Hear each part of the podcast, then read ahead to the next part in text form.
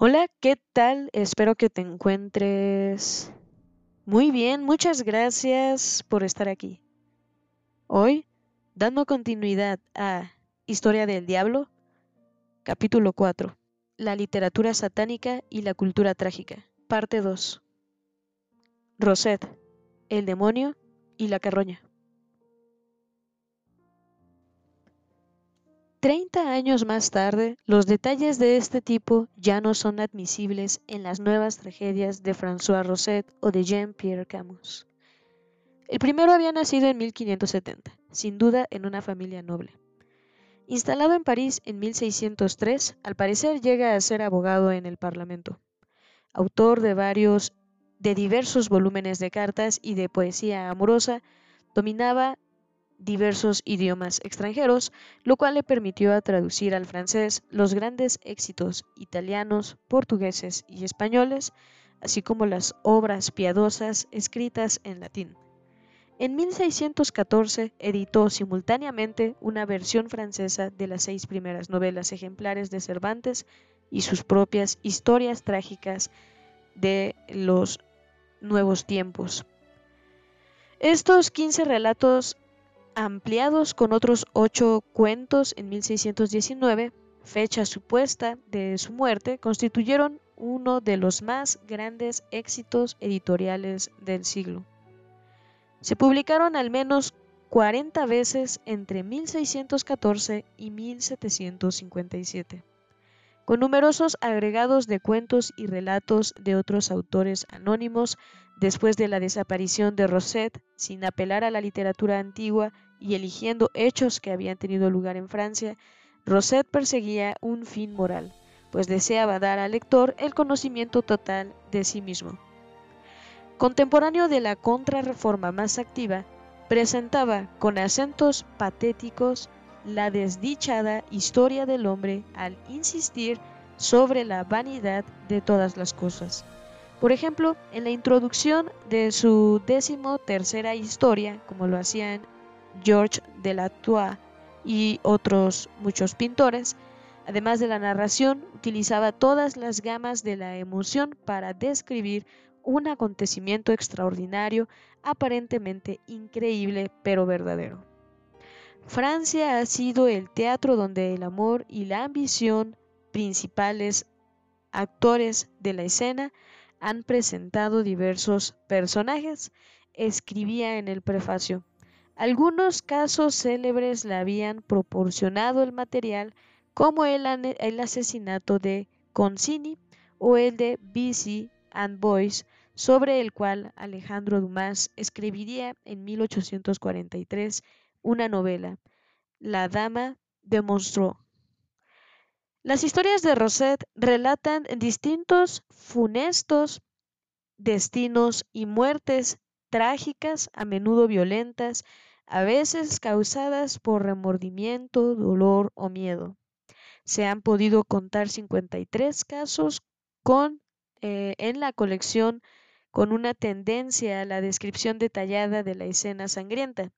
La crueldad de los protagonistas quizás sorprenda al lector actual, pero era muy coherente en las costumbres de la época y con los espectáculos de las ejecuciones públicas donde los cuerpos torturados descuartizados y desmembrados reflejaban la justicia implacable del rey. Así cuando un hombre atravesaba con su espada el enemigo, luego se lavaba las manos en su sangre. Se temía tanto su retorno que el vencedor le abría el pecho y le extraía el corazón. Flori, una mujer enfurecida contra aquel que odiaba, sacaba un pequeño cuchillo y le atravesaba los ojos, que luego extrae del rostro de la víctima, le corta la nariz y las orejas y asistida por el lacayo le arranca los dientes, las uñas y le corta los dedos uno después del otro. Entre los temas tratados figuran el incesto de dos hermanos, el parricidio, la homosexualidad, el célebre caso de Gaufridi, que involucraba a un sacerdote de Marsella acusado de brujería. las relaciones de una religiosa con el diablo y los amores de un teniente de caballería de Lyon con una joven que resultaba ser el demonio. Este autor moralista denunciaba las infamias de un siglo, el suyo que llamaba el epítome de todas las villanías de los otros, el más abominable que haya existido jamás, relatando con precisión anécdotas horribles. El diablo es uno de los principales héroes de la obra, en persona, en el aquelarre y más a menudo a través de las acciones abominables de los hombres que están evidentemente inspirados por él. El padre Gautfriedi firma un pacto de sangre con el demonio, pero es engañado como era de esperar, pues el contrato dura 14 años en lugar de los 34 que él exigía. La quinta historia termina con la ejecución de los hermanos incestuosos, de la cual Rosette extrae la lección, ejemplo memorable que debe hacer temblar de miedo a los incestuosos y a adúlteros. Dios no deja nada impune. Dios desea tanto defender a su pueblo del acecho de Satanás que un escándalo semejante jamás volverá a ocurrir entre nosotros. En realidad, los dos relatos crean arquetipos, el del pacto maléfico obligatoriamente engañoso, eco directo de la historia del Fausto, y el de los tabús del incesto y el adulterio.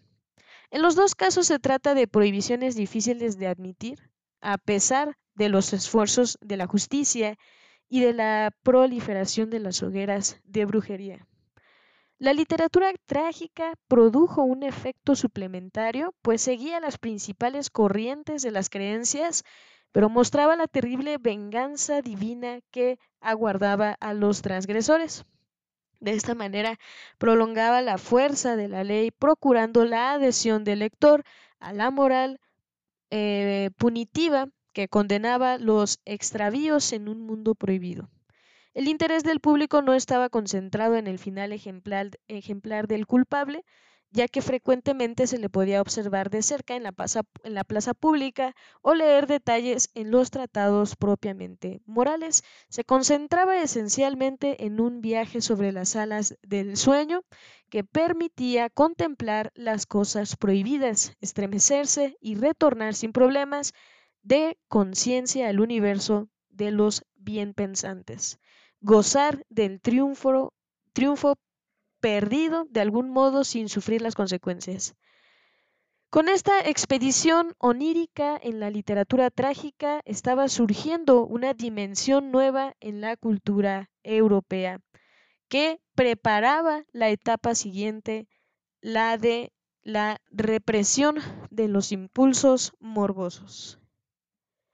Uno de los relatos más extraordinarios de Rosette concierne a la historia de los amores de un hombre con un demonio que se le parece eh, bajo la forma de una doncella. Aquí Rosette concentra todos los temores de la época frente a una mujer aliada del diablo y sintetiza el aporte de los monólogos y de los artistas alemanes del Renacimiento que relacionaban el cuerpo de la mujer joven con la imagen de la muerte. Esto abre hasta nuestros días una ventana fantástica de la cual preceden películas de vampiros o los filmes que la cultura estadounidense consagra a la abundancia a los seres de ultratumba. Rosette declaraba desde un principio que solo los ateos y otros epicúreos no creían en la aparición de los demonios, pero con el permiso de Dios estos podían meterse en la carroña de los muertos para cobrar vida por un tiempo. La anécdota relata eh, a la teología aplicada de esa época la prueba de que los diablos existen y actúan, pero sin un cuerpo personal ni la capacidad de engendrar. El arte del autor ha sido el de dar a este tema trillado, el de engendrar un realismo objetivo. Teniente de patrulla en Lyon, la Jacqueur el personaje de la historia de, del siglo VIII cumplía su servicio de noche, por eso solía visitar a las zorras. Una noche entre las 11 y las 12 les dijo muy enardecido a sus compañeros que eh, si ahora me encontrara con el diablo no se escaparía de mis manos antes de haber hecho mi voluntad. La escena demoníaca se produce con la blasfemia destacada por el autor, el vicio sexual del héroe y su predilección por el universo nocturno.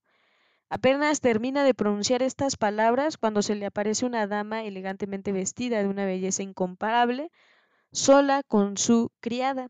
Se desarrolla entonces un encuentro amoroso con las palabras amables de una parte y de la otra, y las quejas de la dama contra su marido detestable. Junto con dos compañeros, la Jekir escolta al marido, el marido eh, detestable, y a la dama eh, retrasada hasta su residencia, donde le convence de entregarse. Si bien obtiene el descontado placer juntos dos veces, el hombre satisfecho logra convencer a su amante de conceder los mismos favores a sus dos amigos.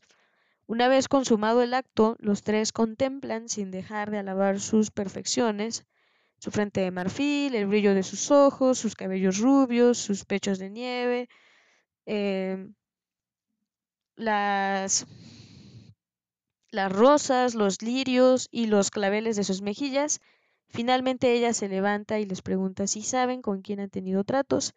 Al decir esto se recoge la falda y sus enaguas y les muestra la carroña más horrible, más vil, más infectada y hedionda del mundo. Se oye un estruendo parecido al de un trueno y los tres hombres caen al suelo como muertos.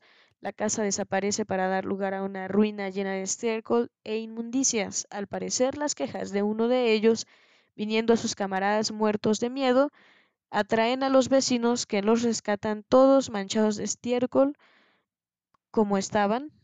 Eh, pide un confesor, la Jekir muere al día siguiente, el último sobreviviente lo sigue tres o cuatro meses más tarde después de haber relatado la historia tal como figura aquí. La moraleja de este relato ocupa casi cuatro páginas. Rosette empieza por afirmar que la lasciva conduce al, adulterio, el adulterio al incesto, el incesto al pecado contra natura y luego permite la cópula con el diablo. Además, los magistrados que lo leen piensan exactamente como él, pues la sucesión de los pecados y de los crímenes es un tema habitual en la literatura judicial. La primera lección ofrecida por Rosette es cuidarse de todo desborde sexual. Un a un mínimo como el gusto por las zorras, pregonando por la Jekir, hombre de la noche, eh, encargado por oficio de reprimir los delitos, ya que de lo contrario se termina eh, fatalmente con los vicios más terribles. El deseo extraviado, es decir, todo lo que pasa fuera del matrimonio, conduce al infierno. Occidente va a recordar la lección durante mucho tiempo, ¿Será esto lo que fomentará el gusto por las transgresiones sádicas o el erotismo de Felicien Robs? Rosette persigue su reflexión analizando el problema de la copulación de los héroes miserables con un demonio muy real o una simple apariencia. Cree firmemente que se trataba del cuerpo muerto de alguna bella mujer, del que Satanás, tomó posesión en algún sepulcro y al que le insufló vida pues él tiene la capacidad de actuar así, modificando su hedor y su olor. Rosette menciona eh, varios ejemplos en apoyo de su tesis, precisando que ellos demuestran la aparición de los espíritus. La historia horrible y espantosa que les he contado aquí lo testimonia. No es raro que la literatura pretenda suministrar la prueba de la existencia de ese mundo. Aquí afirma sostener una verdad incuestionable a propósito de los poderes del maligno. Más vale no tomarlo en broma, pues el juez artesiano, anónimo compilador de sentencias criminales hacia 1640, cita precisamente esta historia de Rosette en la sección que consabra a los sucubos e incubos. Dice haber asistido personalmente a los procesos de brujería en Artois y evoca abundantemente la bibliografía sobre el tema como el maleos maleficaron y coloca el relato de la carroña podrida en el rango de las pruebas formales de la malignidad del diablo. Además agrega un ejemplo interesante de la literatura edificante que eh, podría haber sido una fuente directa de Rosette, el hermano predicador Antoine Allard en su obra titulada Les Alunets de Amor, presentada en el capítulo 38, diversos milagros del Santo Rosario, de los cuales uno ocurrido en México en 1593 concernía a un hombre joven que se había dejado arrastrar eh, al engaño por esa puta satánica, es decir, el tentador eh, bajo la apariencia de una mujer bella. Afortunadamente tuvo la presencia de Anónimo para no dejarse arrebatar su rosario, lo que lo salvó justo antes de la copulación demoníaca, pues el maligno tuvo que huir. El Agnus Dei, el agua bendita y principalmente la señal de la cruz también son los látigos con los cuales se castiga y se vence al diablo, comenta el autor anónimo. El final horripilante imaginado por Rosette había impresionar más vivamente la imaginación de los lectores que las victorias de la virtud relacionadas con una piedad infalible. En todo caso, la huella dejada en este relato demoníaco fue importante en la época. Un buen obispo amigo y biógrafo de San Francisco de Sales, Jean-Pierre Camus, consideró tan interesante la vena trágica que produjo una obra gigantesca sobre este tema en su pequeña diócesis de Bailey. La educación por el horror había encontrado su vía de expresión. El juez anónimo de Artois también había leído a Camus, de quien cita el pensamiento sobre la virtud de la continencia con el matrimonio en el pasaje que trata el crimen del estupro y su castigo. Jean-Pierre Camus o los espectáculos del horror. Desde el reino de Enrique II hasta el de Luis XIII, Francia se había deslizado del manierismo al patetismo, de lo trágico a lo barroco. Todas estas generaciones veían la vida más negra que sus predecesoras, pero cada una explicaba las cosas a su manera. Durante la década de 1580, la mezcla de géneros todavía era concebible para Berit Havant, así como Benit Poisonot defendía a Belforest de las acusaciones de complacencia en la descripción de los vicios en una sociedad todavía poco reprimida, Eros y Tanatos a menudo hacían una buena combinación sobre un fondo de explosión de las pasiones. Florence, la heroína veneciana de la quinta historia de Havang, vengaba a su amante, un violinista asesinado por orden de su futuro marido con una crueldad salvaje. Después de haber arrancado el corazón de su esposo durante la noche de bodas, ella despedazó entre sus dientes ese órgano por el que había sido tan duramente tratada, dedicándoselo al violinista difunto, Recibe, amigo, el sacrificio que te ofrezco de aquel que te ha privado de mi presencia, y cuídate de la venganza que ejerzo contra este desdichado en tu nombre, a fin de que no seas tan ingrato que me desprecies. Pues no me importa a nadie con tal que esto sea agradable.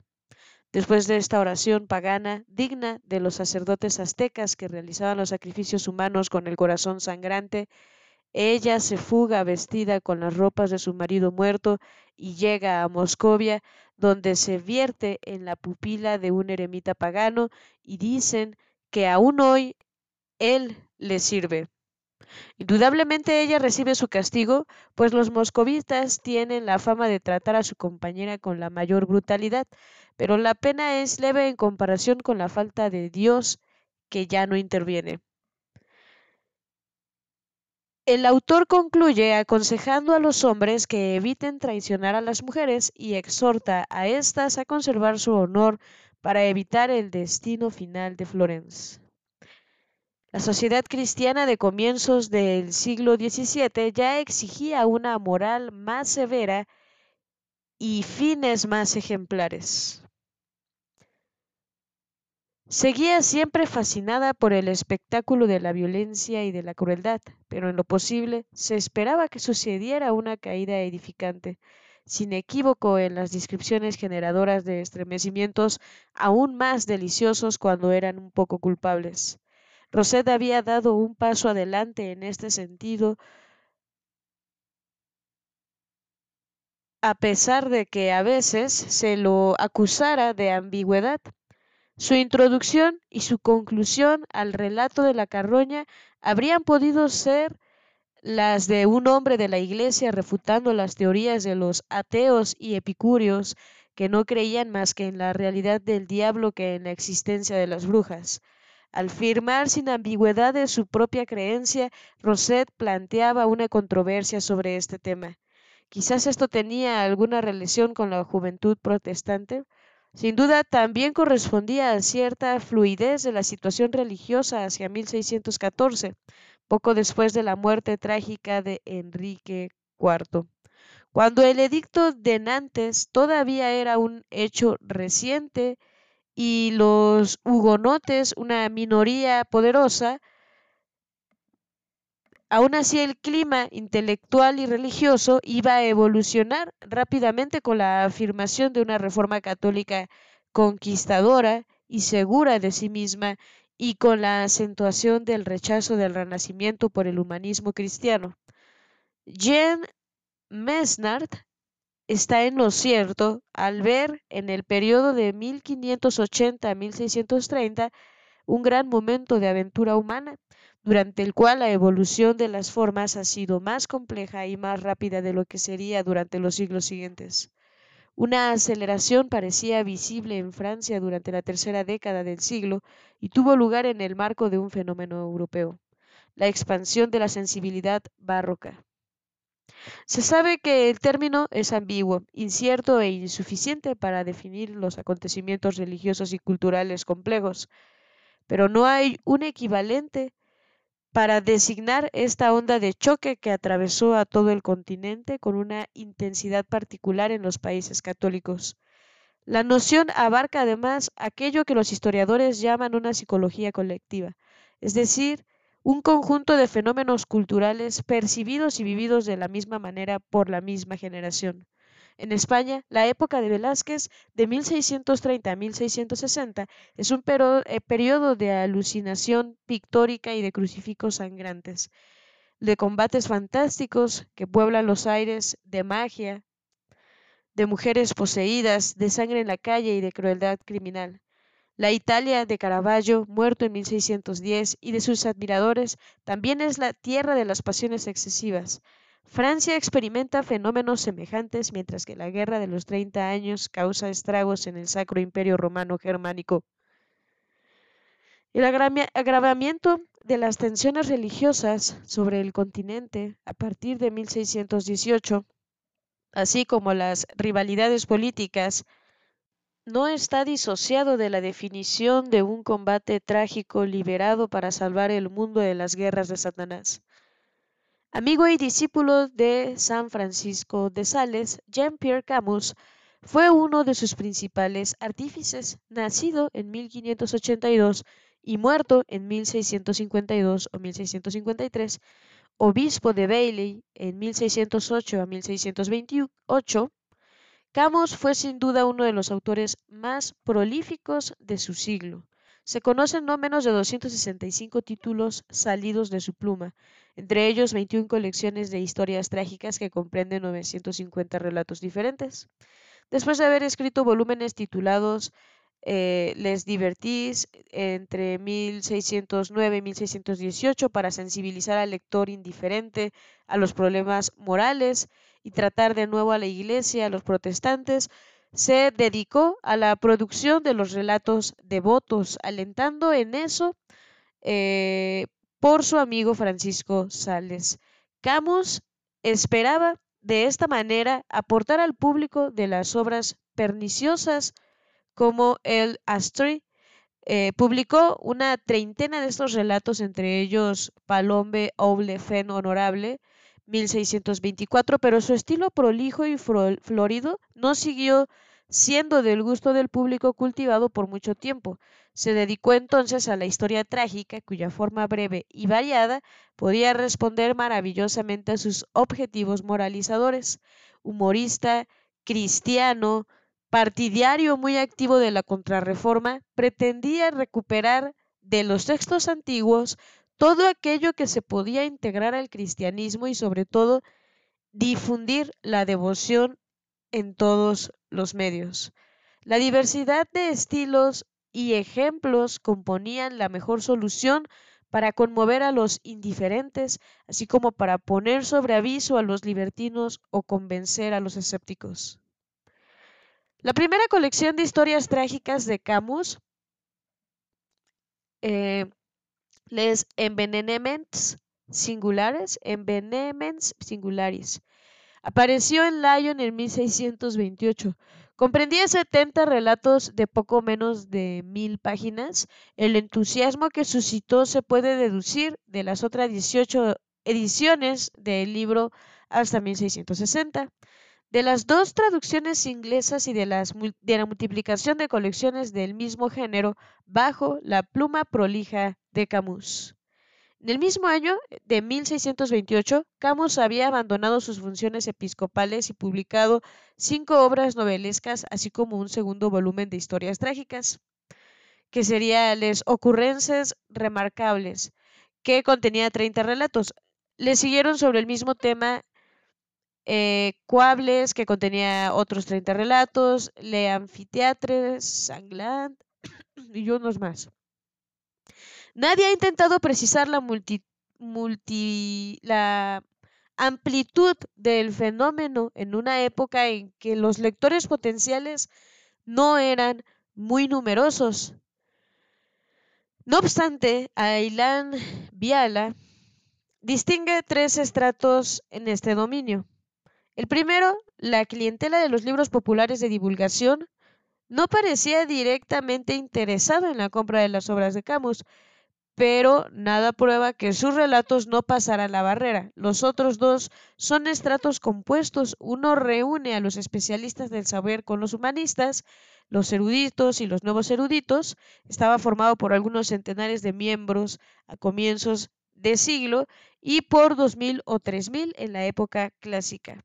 El otro se compone de un público extendido, un público mundano que no superaba la cifra de 8.000 o 10.000 lectores, de los cuales 3.000 eran parisenses. Hacia 1660 este grupo totalmente hostil al pedantismo puro estaba integrado por nobles, burgueses, ricos, damas y señoritas apasionadas por la poesía, las novelas y las lecturas epistolar. Y era el que decretaba la moda en la materia. Se conocían en el Tratado de Urbanidad y Buenas Costumbres, Leonet Home, publicada por Faret en 1630. Todo hace pensar que formaban los principales batallones de lectores de Camus en la misma época. Pero si se juzga por la cantidad de libros que publicó uno tras otro, eh, de 1628 a 1633, 12, y por las er, reediciones consecutivas del obispo de Bailey, puso en circulación docenas de miles de ejemplares de sus relatos trágicos, como más del total de los grupos de lectores cultos potenciales definidos anteriormente. Sus obras aparecieron en París en diversas editoriales, así como en Lyon y en Rouen, dos ciudades famosas por sus imprentas, o incluso en Douai, donde Wyon editó las décadas históricas en 1633.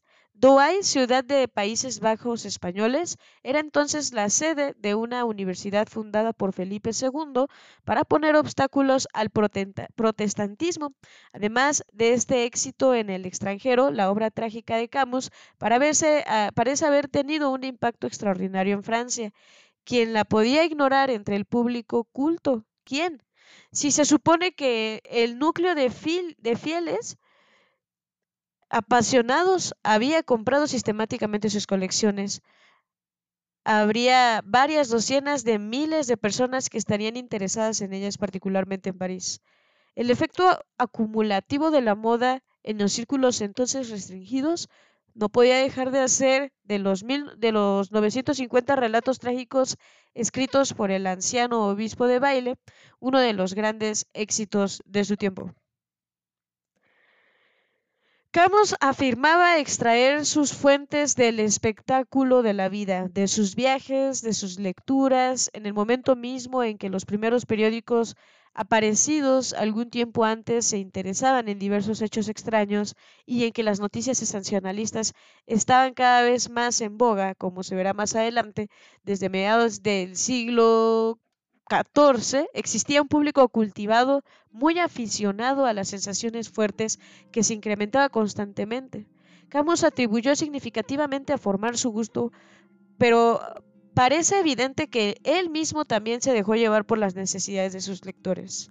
Maestro de lo morboso y de la crueldad en una época profundamente marcada por la obsesión por el pecado y lo demoníaco, fue un moralizador consciente sin perder el placer de escribir ni atenuar los detalles de los espectáculos de horror que ponía en escena. Verdadero escritor, afirman algunos hombres de una época de transición del temor exterior al temor de sí mismo, todavía tributaria de primero, agregaría yo. Camus aseguraba igualmente la transición de los narradores del siglo XVI a la nueva literatura del siglo XVII y a la escritura cada vez más elegante. Después de él y de su contemporáneo Claude Malingre, solo algunos escritores retomaron la veta de la historia trágica. En Francia el estilo y los temas de Camus parecían perder interés poco a poco y ceder espacio a las novelas de Charles Sorel, que rompían con el género trágico y preferían divertir al lector, pronto seguidas por las novelas de Grace, de Scarron y de Donier de Vise. Camus describe una suerte de comedia humana poblada de personajes de casi todos los medios, con una predilección por la nobleza que representa su propio ideal aristocrático, como aun cuando a veces utilice un tono netamente satírico. La burguesía rica, impulsada por el deseo de ennoblecimiento, casi tiene interés para él y es violentamente crítico con los financistas, con el imperio del dinero, con los funcionarios de la justicia y de la política y con los monjes hipócritas. Se ven pocos artesanos o comerciantes en escena, al contrario de los sirvientes y campesinos. En cuanto a estos últimos, su opinión es muy ambigua, despiadada, pero también repulsiva, pues ellos viven comúnmente entre las bestias de las que conservan muchos rasgos.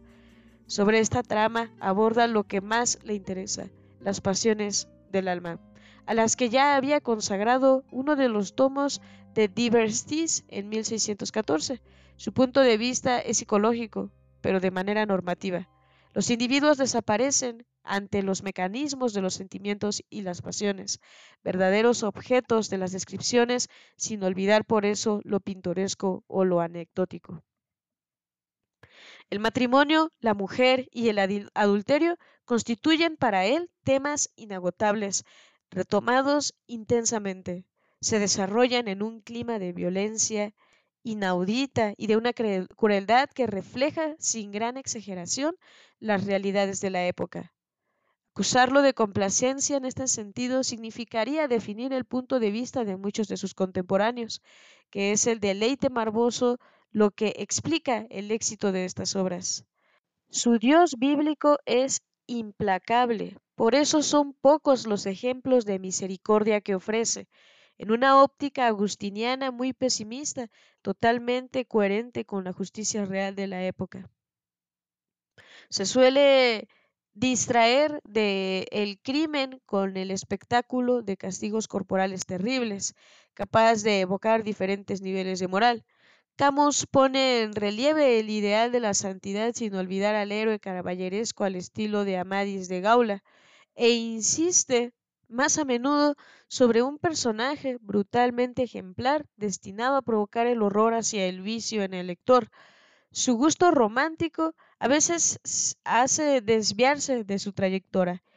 Cuando presenta con indulgencia a las parejas amantes dejando de lado las convenciones sociales que generalmente define con gran vigor.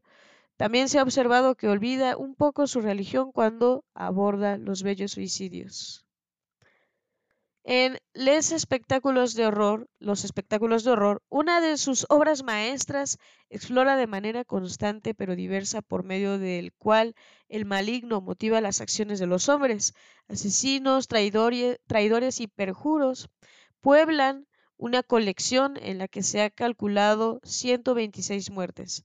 Precursor de las novelas negras de Presbost o de Sade, Camus presenta situaciones aterradoras, catastróficas, dramáticas u horribles. El diablo, aquel que tienta, es omnipresente. Nada se le resiste. Los seres humanos pierden literalmente el control de sí mismos para arrojarse en un frenesí sangriento, cayendo en las trampas y emboscadas que no tiende continuamente el enemigo de nuestra vida y de nuestra salud. En la Jalouse precipité, una mujer espera que su marido se duerma para hundirle varias veces un gran cuchillo en el vientre, en el estómago, y con esta violencia eh, redoblada expulsa el alma del cuerpo deplorable y demasiado leal de Pauline. Le Gondolier describe la manera como un marido castiga a su esposa infiel. Le Mare Madé, la madre Madea, relata cómo una mujer se venga de su marido infiel asesinando a sus hijos a golpes de hacha.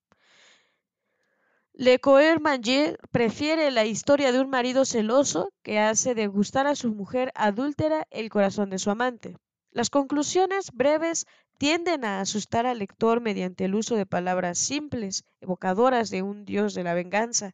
Castigo, desgracia, impostura, brutalidad, tragedia, dolor, odio, infamia. Advertido de esta manera, el lector debería llevar en lo sucesivo una mejor vida, lejos de despreciables caminos del vicio.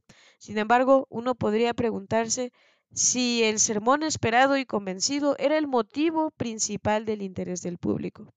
Abordar lo prohibido con un voyeurismo evidente frente a los detalles picantes también pudo constituir una motivación implícita, ya que el amigo de San Francisco de Sales no podía ser acusado de la menor tibieza apostólica. Los dos discursos entrelazados, el del moralista y el aficionado a las anécdotas sangrientas o monstruosas, afirmaban así un todo, sin resolver la contradicción íntima entre el objetivo y evangelizador y los eventuales efectos perversos de un espectáculo de horror.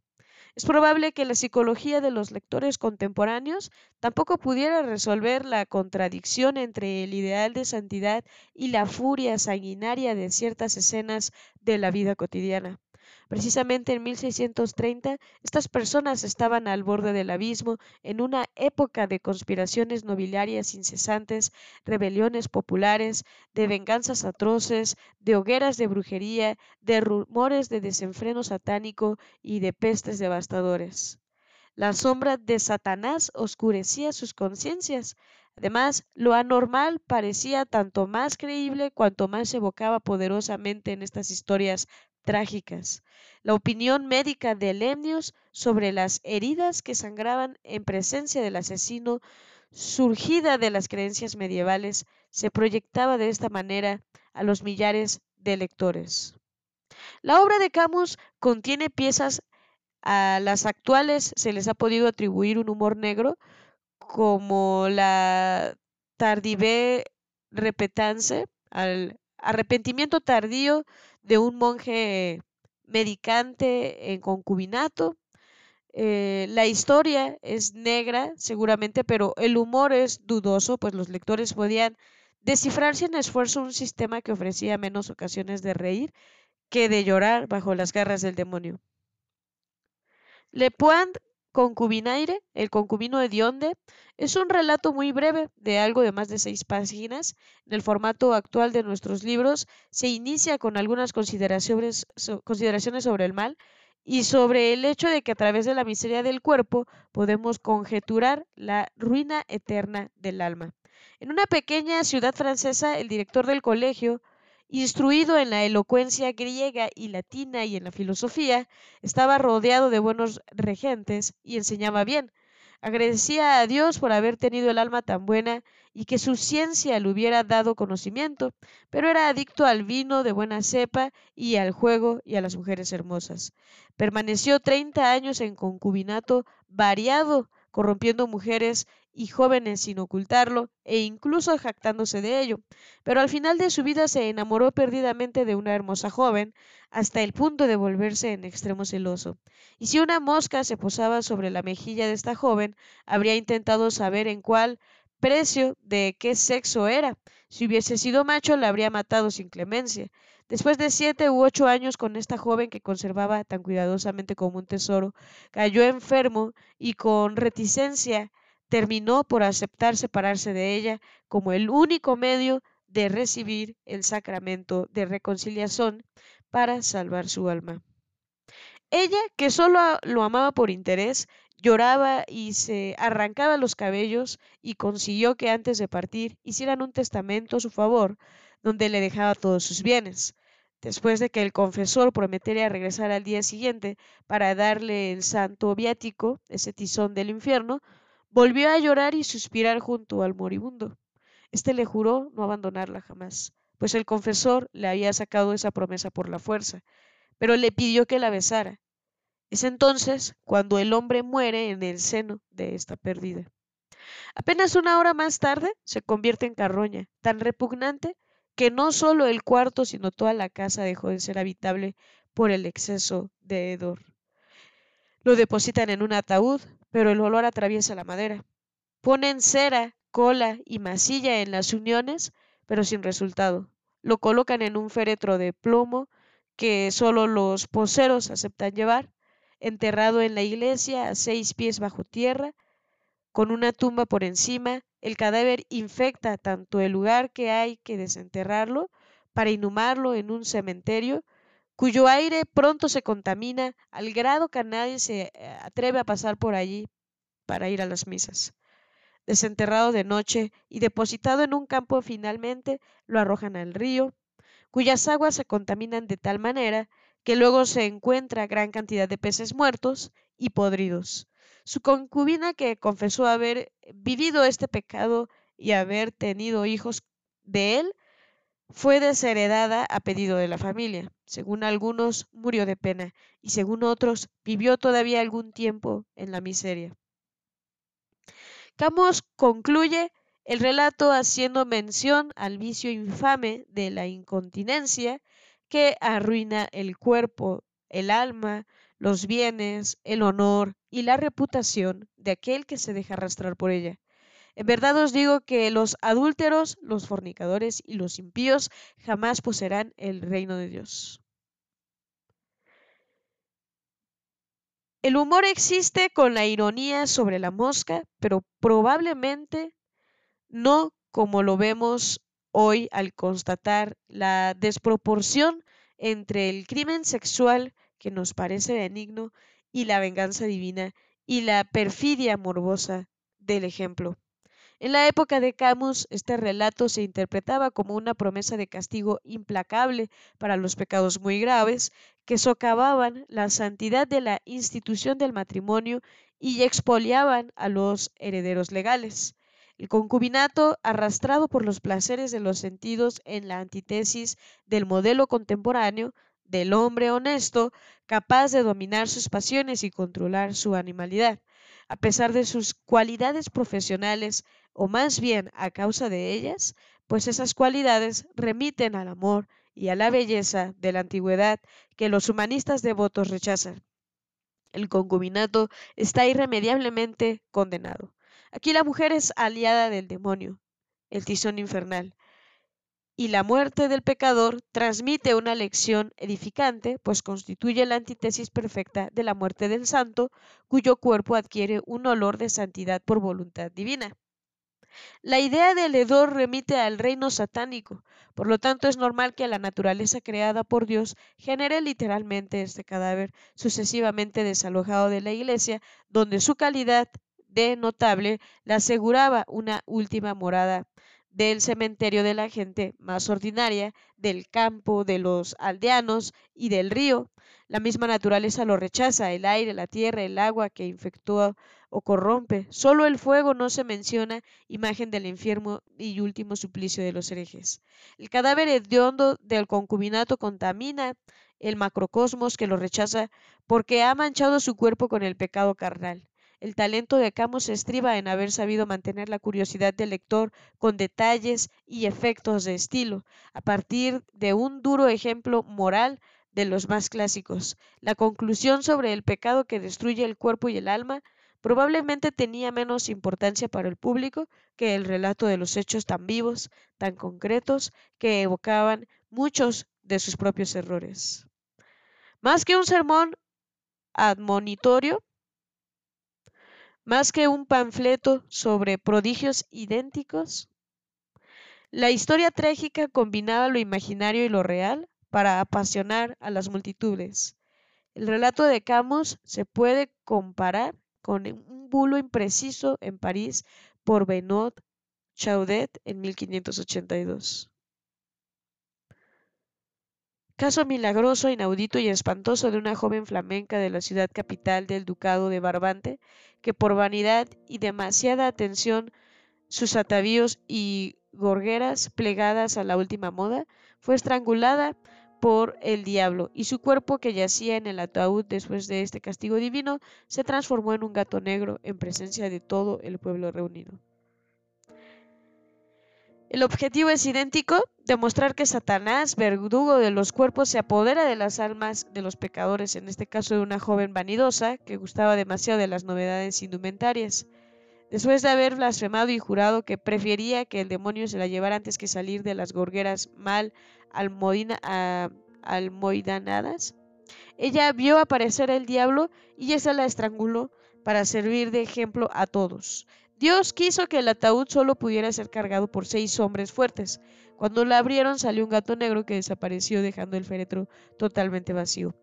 La idea de base, la transformación diabólica del cuerpo humano, que aquí se torna demasiado pesado, demasiado eh, liviano con las brujas o ínfimamente hediondo para Camus, todavía no se consideraba como una fantasía, sino como una realidad indiscutible del diablo. Como la prueba de pesar a las brujas o arrojarlas al agua con los pies y las manos atadas para verificar las sospechas y el olor tan repugnante que siempre anuncia la irrupción del maligno, es el jalón sobre la ruta de nuestra propia representación imaginaria del siglo XXI, donde el hedor implica y conscientemente el rechazo, la repugnancia, la identificación del otro con su realidad animal. Los bulos sangrientos, el diablo de las gacetillas. El diablo fue el inventor de las gacetillas.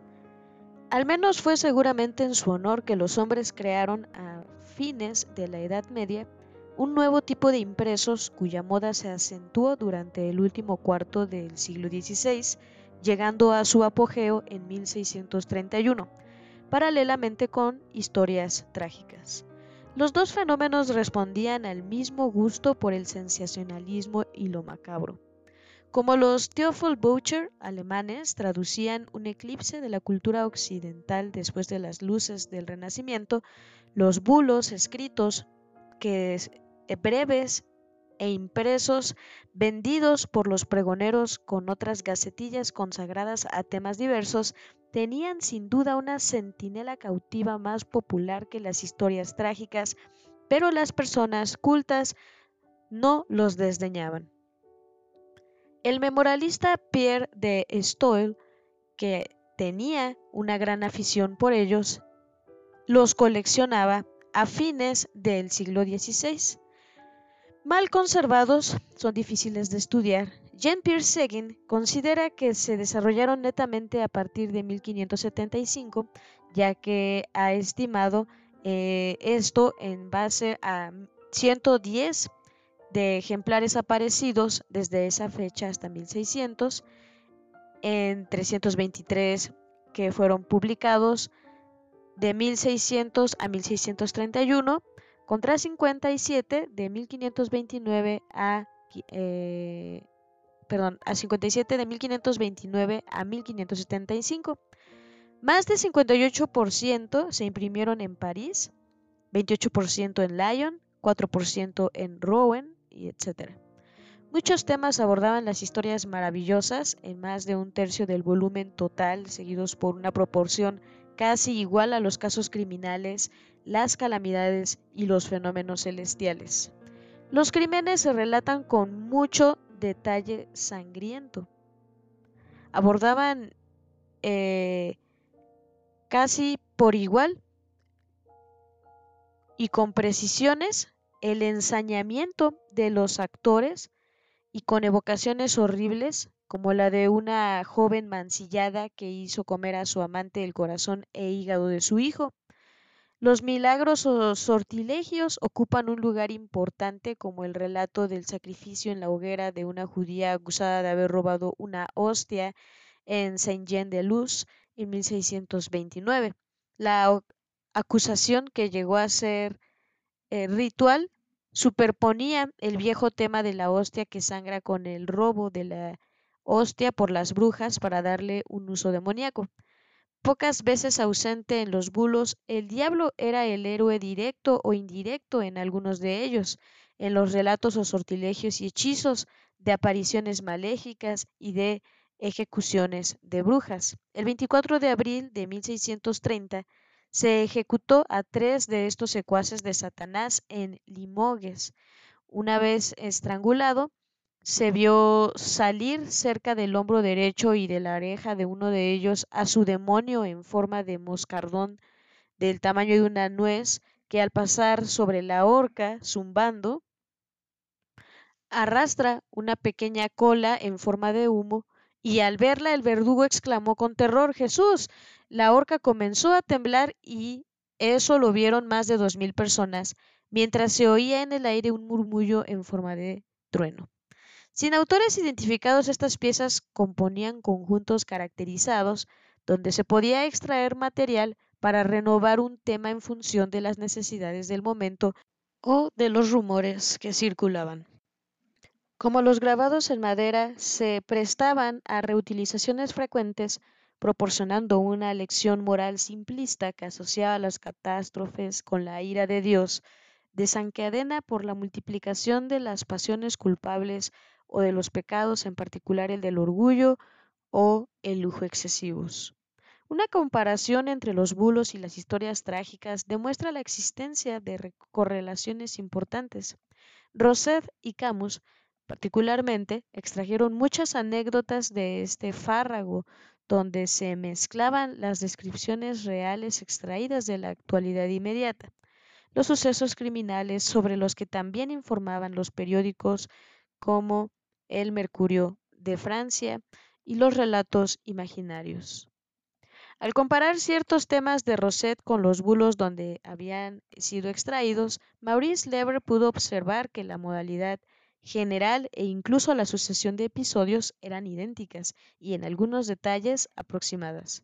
Sin embargo, el tratamiento literario de los temas condujo a un desplazamiento, ya que Rosette sustituyó los nombres de los personajes por nombres de ficción modificando asimismo los lugares donde se desarrollaba la acción, como él se dirigía a un público diferente, el de los bulos, adaptó esas escenas violentas al gusto de los paladares más delicados, pero sin los excesos sentimentales que denuncian en los autores de las novelas de amor, aun cuando Charles Sorrell le eh, reprocha una mezcla de géneros inaceptable en su opinión. Finalmente, el carácter dramático del relato, después de las eventuales discreciones galantes, produjo un tono diferente, un escalofrío hasta entonces desconocido en la literatura, en opinión de Mauricio Lever.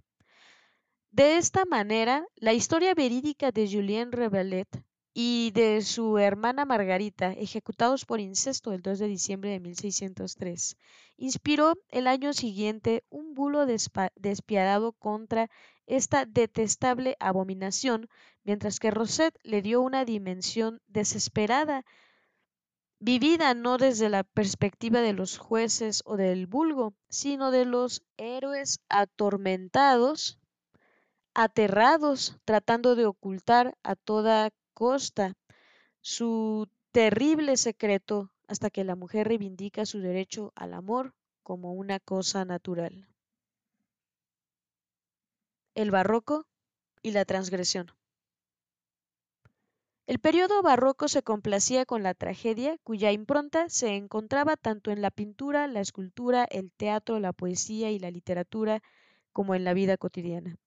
Desde mediados del siglo XVI, una sensibilidad particular se había asociado con la cultura erudita, había conquistado a un público más amplio durante las primeras décadas del siglo XVII, incluso a un universo urbano popular aficionado a los bulos sangrientos y quizá también a los campesinos, pero esto se sabe poco, no se sabe con certeza. Esta visión del mundo provenía a la vez del terrible espectáculo de los fanatismos religiosos durante las guerras de religión, de la sucesión inaudita en Francia de dos regicidios en 1589 y 1610 y más aún del desarrollo de un cristianismo augustiniano en 1589. Las historias trágicas contribuyeron muy significativamente a formar un estado de ánimo saturado de pesimismo, al describir un siglo de hierro violento y maldito. Como decía Paribal en la epístola dedicatoria de la última gran obra de este tipo en 1500, 1656. Quizás estas historias también fueron un medio de relajar la tensión extrema que resultaba de semejante pesimismo, la sociedad mundana que proveía la mayor parte de sus lectores no estaba compuesta únicamente de santos o de atletas de Dios. La forma novelesca utilizada por Rosetto o el placer de la escritura de Camus probablemente ayudaron a muchas personas, entre ellas a las damas y doncellas, a aceptar la lección moral sin sufrir demasiado los excesos. Seguramente la literatura en cuestión tuvo para muchos una función más catártica que ejemplar. Para las élites sociales, dominadas por la nobleza, pero compuestas de diferentes estratos, estas obras sirvieron para unificar la trama cultural, sin rechazar lo fantástico, cuya importancia destacaban los bulos. La literatura trágica ofrecía una explicación condensada, simplificada, de las desdichas y miserias del hombre en este mundo. También jugó un rol de disyunción con la cultura popular sensible a la pluralidad de los poderes ocultos al utilizar las anécdotas provenientes de esas fuentes para insertarlas en un cristianismo agustiniano aplicado, donde Satanás ocupaba el lugar que Dios le había asignado. De esta manera preparaba al sujeto para aceptar el control de sus pasiones durante un segundo estadio de concentración cultural marcado en 1620 y 1640 por el triunfo del modelo del hombre honesto definido en los manuales de urbanidad y después sustituido por una literatura que rechaza a las escorias del estilo trágico con Malherbe, Sorel y pronto los clásicos de Luis XIV. Preparada desde los tiempos de Boisteau, la educación entre las eh, perdón, la adecuación entre las historias trágicas y el público alcanzó su punto de equilibrio entre 1610 y 1630, antes de debilitarse lentamente porque estos relatos respondían cada vez menos a las necesidades de los lectores más cultivados para llegar probablemente a círculos menos prestigiosos del mundo urbano por el efecto retardado de la imitación de las modas.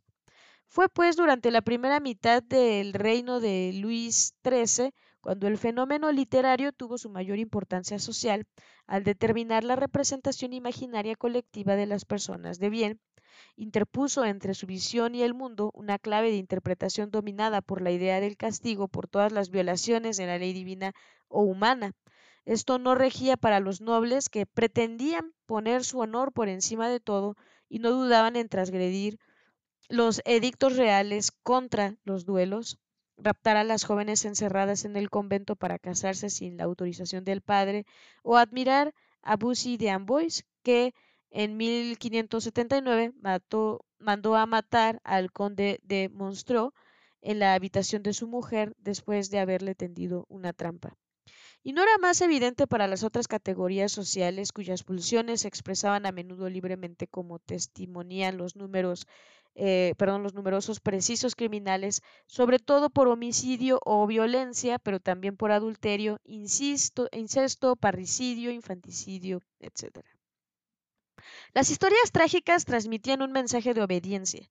Sin duda los lectores también encontraban en ellas el placer de la transgresión sin riesgo No es necesario creer a pie de juntillas en la normalización de los comportamientos que se podrían deducir de estos textos, pero al menos trazaron un camino al enunciar los principios que se aplicarían al conjunto de la sociedad educada después de varias generaciones. Tres esquemas permitían a los autores matizar la relación establecida entre la transgresión y el castigo. El primero traducía el poder abrumador de la ley en un castigo tan brutal como completo. La realidad lo reflejaba, por ejemplo, con la decapitación en 1627 de François de eh, Montmorency, eh, el padre del mariscal de Luxemburgo, por haber contravenido los edictos contra los duelos. El segundo concernía a la muerte trágica, precio a pagar por una rebelión contra el orden divino o humano. El culpable, fulminado por Dios y llevado por el diablo, pagaba de esta manera el precio.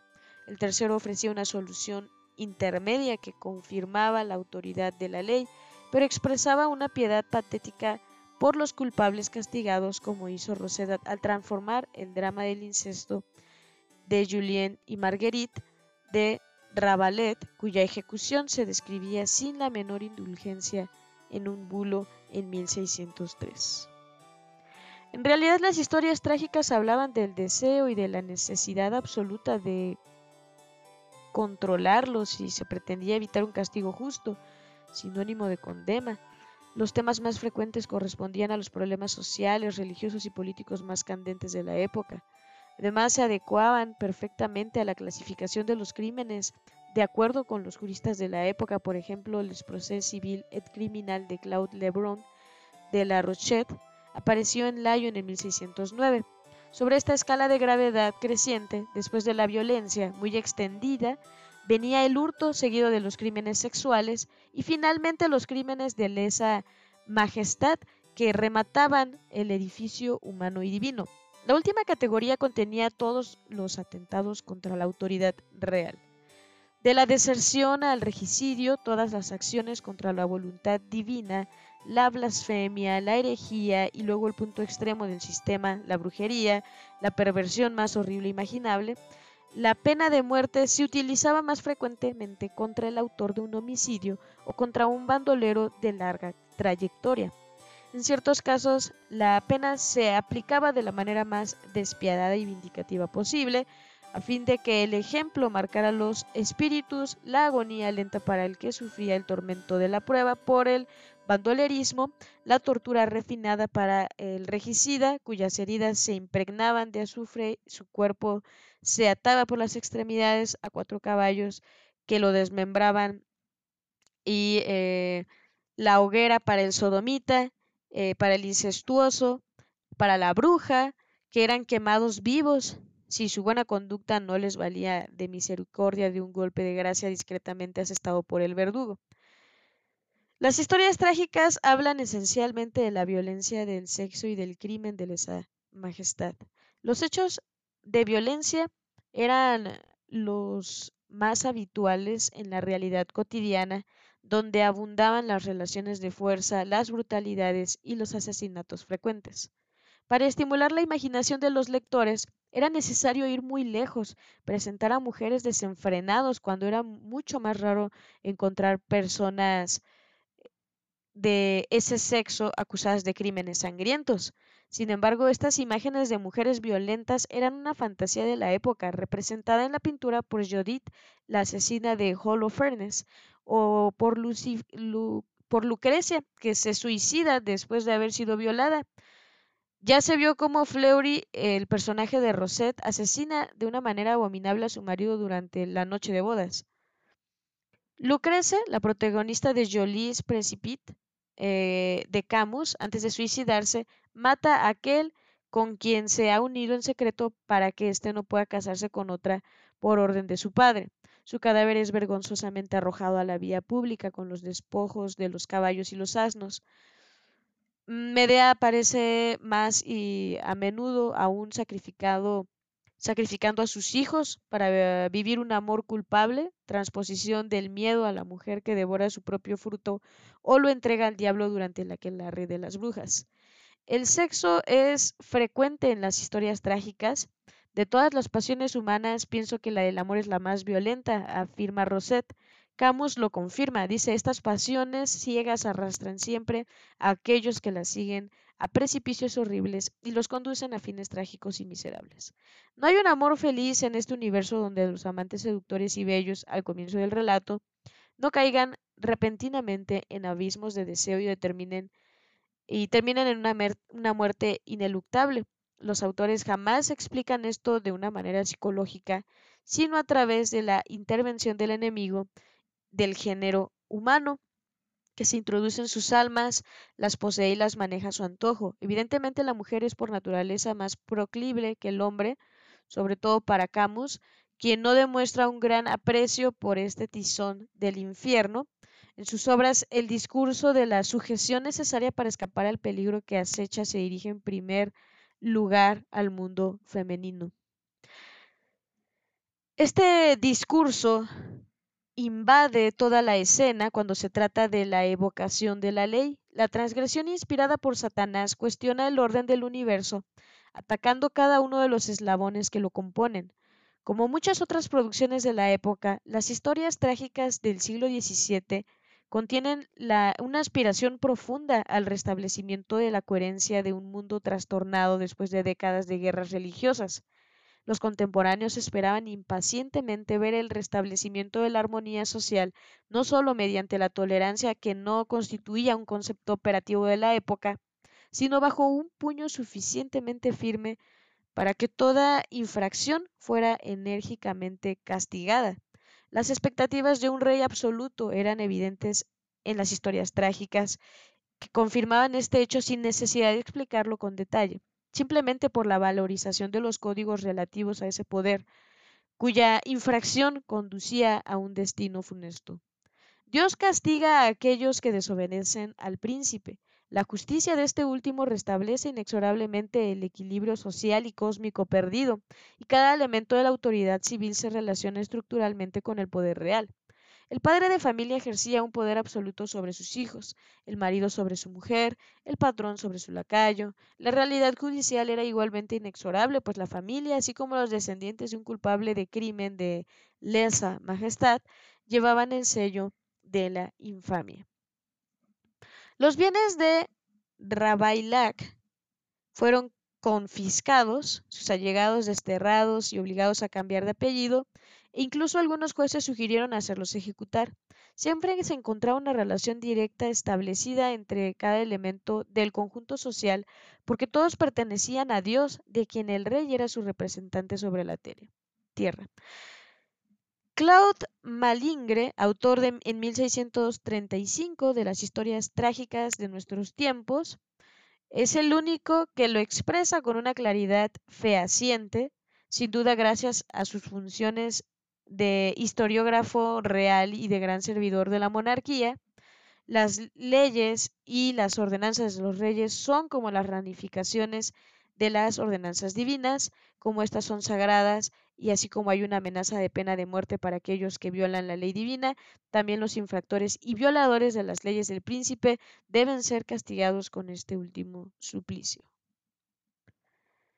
En última instancia, era la divinidad severa la que vigilaba y castigaba al hombre. Entonces el crimen de lesa majestad divina estaba adquiriendo toda su dimensión en Francia como en la mayor parte de los otros países europeos. En este marco, la transgresión suprema definía como el pacto con Satanás, en donde procedía la lanza contra natura que unían a las brujas con el enemigo del género humano. Las historias trágicas cuentan repetidas veces estas periprecias hasta el desenlace funesto. Además, establecen una fuerte relación entre el peor de los pecados del mundo cometido por ciertas minorías a exterminar y otras faltas más corrientes de los humanos miserables. El menor paso en falso podía conducir al precipicio en el marco de una moral eminentemente acumulativa.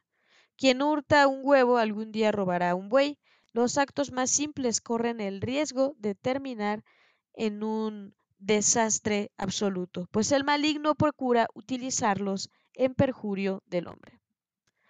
La decimoctava historia del primer libro de los espectáculos del horror puede parecer gratuitamente morbosa. Camus cuenta cómo dos niños que han visto a su padre degollar a un ternero lo imitan en la persona de su hermanito y después ocultan el cuerpo en el horno. Sin embargo, su objetivo es mostrar que jamás se debe hacer nada malo eh, delante de los niños. Eh, será virgen, sobre lo cual todo puede quedar impreso según los pedagogos de su tiempo. Que por cierto, esto sigue siendo actual.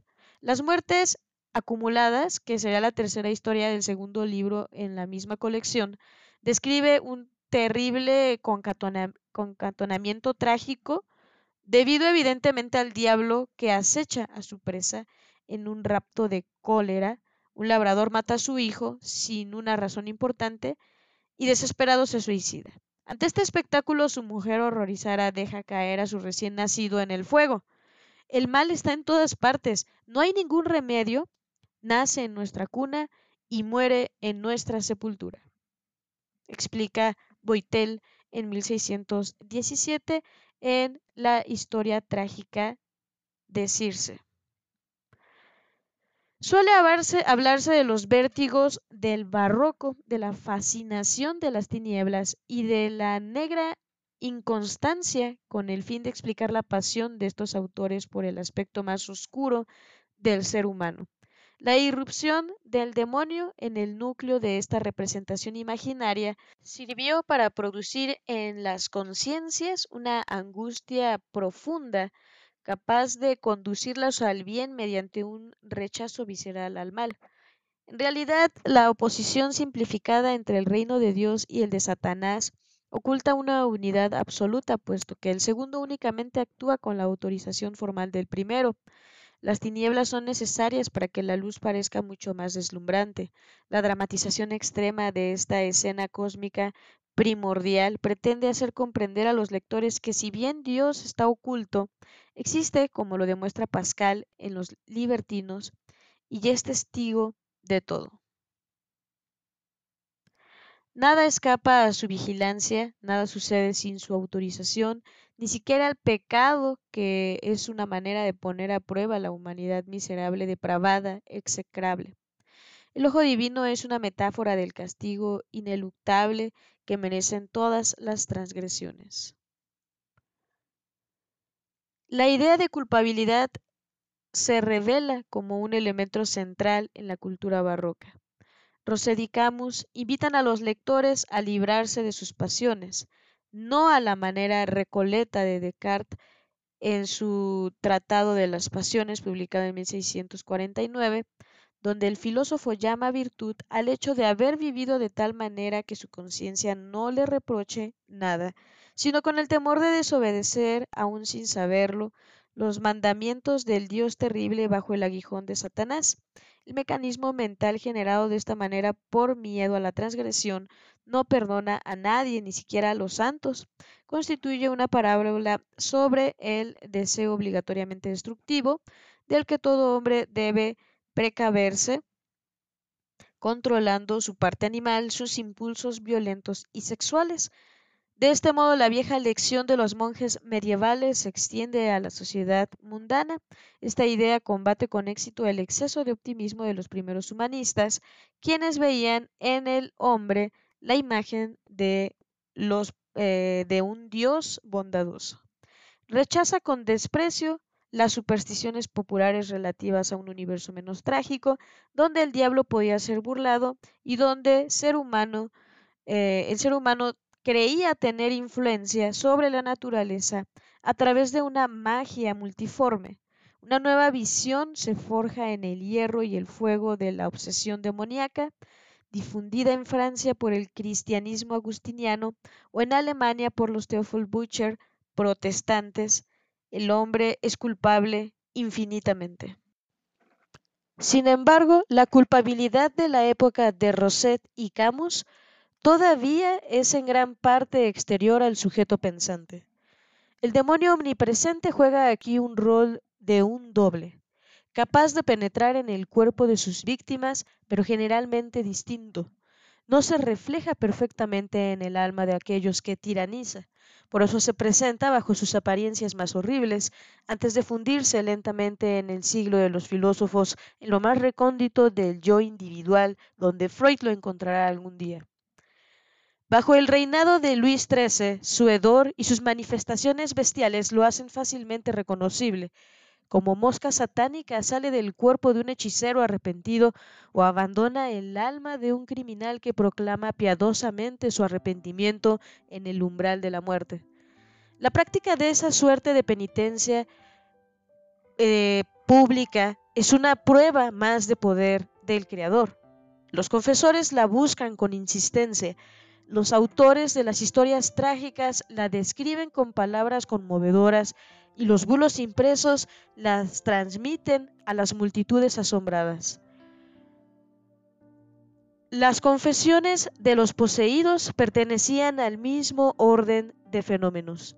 Durante la segunda mitad del siglo XVI, las escenas espectaculares de exorcismo demostraron la falsedad de la doctrina protestante expresaban tanto una tensión personal como un sentido de culpabilidad muy intenso mediante la descripción de una invasión diabólica repugnante. Esto se tradujo en los términos de la época en lo que mucho más tarde se llamaría un desdoblamiento de la personalidad o por lo menos el sentimiento de su parte más oscura. Estos cuerpos exorcizados representaban de alguna manera la vanguardia del movimiento occidental de represión de los impulsos, generador de una culpabilidad intensa. Al no poder ser nombrados los males del cuerpo y del alma, expuestos de esta manera tan espectacular, se imputaban a una identidad maléfica invasora.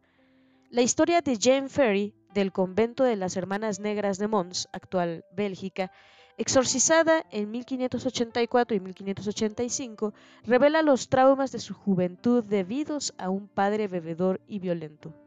Tenía miedo, dice la monja, de caer en poder del diablo por la maldición de mi padre. Confesó haber firmado un pacto satánico de sangre y haberse entregado al demonio llamado Brialle Liberté, que deseaba hacerle abandonar la religión por una vida de princesa. Los exorcismos muy detallados hicieron salir de su cuerpo con eh, la orina 20 trozos de carne podrida que despendían un intenso olor. Más tarde expulsó por la boca y la nariz una gran cantidad de inmundicias y parásitos, así como pelotones de caballos y muchos gusanos velludos todo lo cual había llenado de hedor el lugar. Desde luego los diablos serían vencidos en una escena de apoteosis dominada por la aparición de Santa María Magdalena. La carroña, el hedor, los parásitos y los gusanos velludos son una manifestación del cuerpo diabólico, tal como lo describía Jean-Pierre Camus en La Pointe Concubinaire. El cuerpo de Jane Ferry se transforma bajo el efecto del exorcismo, expulsando literalmente el mal por todos los orificios. Los casos importantes de posesión en los conventos fueron numerosos, sobre todo en la primera mitad del siglo XVII, sin llegar a ser por eso comunes, ni siquiera frecuentes. Además, el caso de Gaufridi de Aix en Provence en 1610, relatado por Rosset, en eh, eh, el de Loudun fue uno de los más resonantes. Los estudios recientes han insistido en la conjunción entre la poseída y sus exorcistas. Sus discursos cruzados, incluso el de la persona que se suponía poseída, terminaron por desacreditar al adversario religioso. Así lo demuestran los tres casos registrados en Agen en 1619 en una región donde existían una fuerte minoría hungonote. Los poseídos hacen decir a su demonio que es enviado de Dios para convertir a las almas, proclamar verdades de la iglesia, anunciar la conspiración de los protestantes con Satanás y predecir su próxima ruina. El escepticismo de algunos asistentes respetables, evidenciado eh, cuando se ventilaba el caso de Loudun, junto con la influencia del pensamiento racionalista, condujeron el agotamiento de estas escenas tan equívocas. Pero la causa principal de la declinación fue en general y era el resultado de cierta depreciación de la figura diabólica entre el público cultivado que en el periodo de 1620 y 1630 había comenzado a practicar el control de las pasiones e impulsos a través de la lectura de las obras de urbanidad. El temor al pecado encontraba en esta una potencia con el gusto por los buenos modales y la expresión correcta en un lenguaje depurado, en otras palabras, con la cortesía mundana más agradable de soportar que el miedo al demonio. La tragedia pasó lentamente de moda, con retornos fulgurantes en la década de 1640, marcados a la vez por una renovación de las obras sobre el tema, especialmente bajo la pluma de Camus, y por un aumento de los procesos de brujería en ciertas regiones. El barroco de Francia pronto iba a, desaparecer ante la apoteosis clásica del reinado de Luis XIV. Durante este periodo intermedio entre las dos sensibilidades culturales dominantes, la idea de un cuerpo permeable a la penetración demoníaca o al aire infectado comenzó a modificarse lentamente bajo el impacto del racionalismo filosófico y de los descubrimientos filosóficos.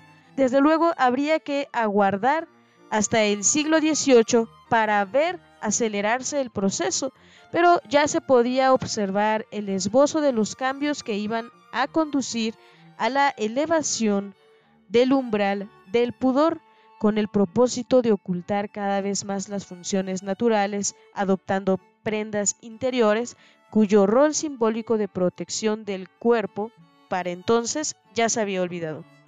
Paralelamente, el sentido del pecado se interiorizó más de acuerdo con la definición de la culpabilidad personal. Aun cuando no desapareció tan pronto, Satanás habría finalmente de perder su soberbia. Para los miembros de la alta sociedad que disfrutaban de la alegría de vivir en el siglo de los filósofos, Satanás llegó a ser cada vez menos necesario como una referencia fundamental al pecado. Lo fantástico surgió entonces de la diferencia creciente entre la cercanía demoníaca heredada del pasado trágico y la realidad hedonista, indiferente o atea del siglo de la Ilustración.